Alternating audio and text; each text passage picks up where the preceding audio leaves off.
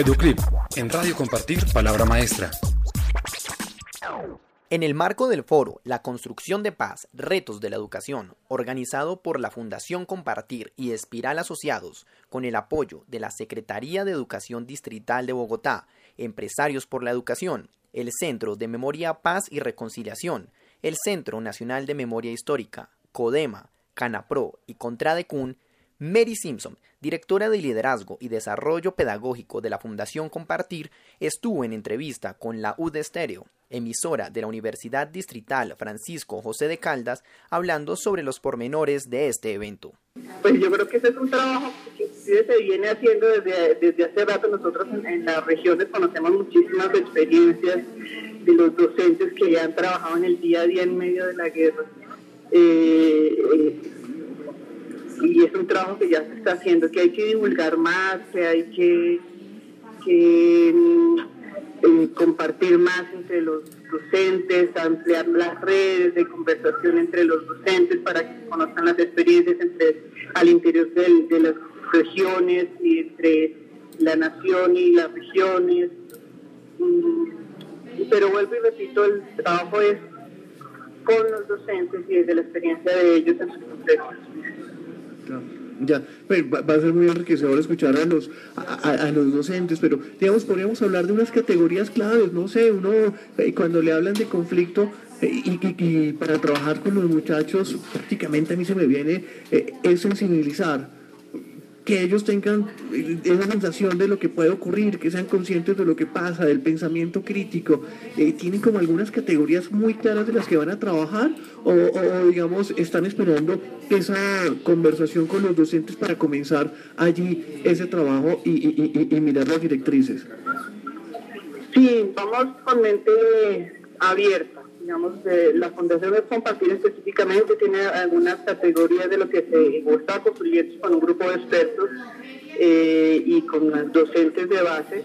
Sin embargo, para el foro, precisamente como un espacio de, reflexión y de escucha, vamos con la mente abierta a, encontrar, a escucharnos, seguramente crecer en esas categorías que puede que haya por ahí. Ustedes eh, eh, no sé si tengan algo de conocimiento de cómo se educaban los guerrilleros de, de las FARC. Allí habían un grupo de docentes o cómo ellos iban educando mientras estaban en el campamento. Eh, ¿Usted tiene un poco de conocimiento de cómo, cómo ha sido esa educación para, para los guerrilleros? No, mire, pues hay unas estadísticas que en este momento no tengo a la mano, pero sí hay estadísticas de, una tasa, unas altas tasas de, de, de, analfabetismo en ellos. El 10% creo que ayer veía ese dato de los desmovilizados van a salir 10% analfabetas, ya creo que el 18% es un reto nacional que tenemos como, como sociedad y como sistema educativo. Evidentemente, pues de lo que la educación que ellos puedan recibir allá al interior no creo que fuera una educación formal. Bueno, ya en términos de lo que es el foro, empieza el día de hoy, va a estar el 24 de septiembre, eh, eh, no va a ser en un solo sitio, o sea, ustedes eh, van a desarrollar o implementar este foro en diferentes sitios durante estos tres días.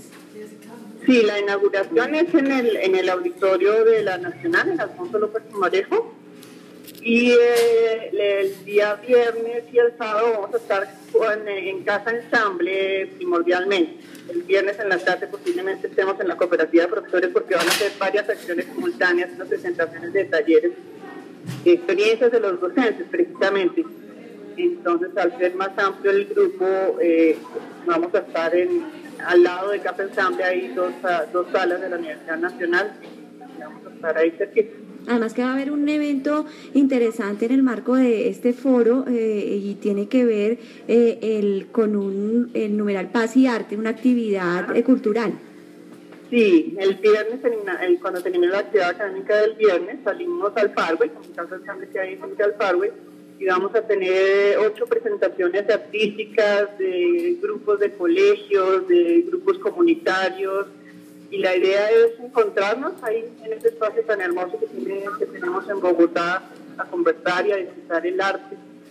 Claro. ¿Las personas que están interesadas en hacer parte de este foro aún lo pueden hacer? Claro que sí, pueden eh, inscribirse a través de la página del portal Palabra Maestra.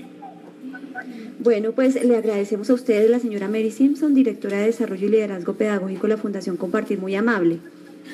Con mucho gusto. Gracias a ustedes. Bueno, está ahí Andrés, este foro, eh, uno, van a ser tres días del evento.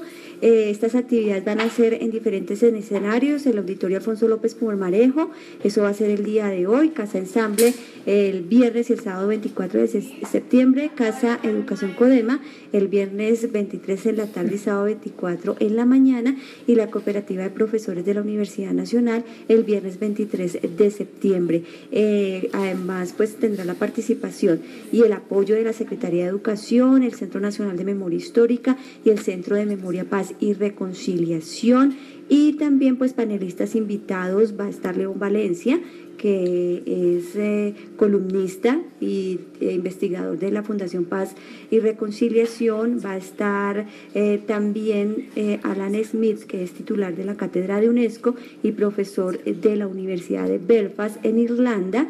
Y bueno, otros importantes personajes que van a intervenir dentro de este foro. Educlip, en Radio Compartir, Palabra Maestra.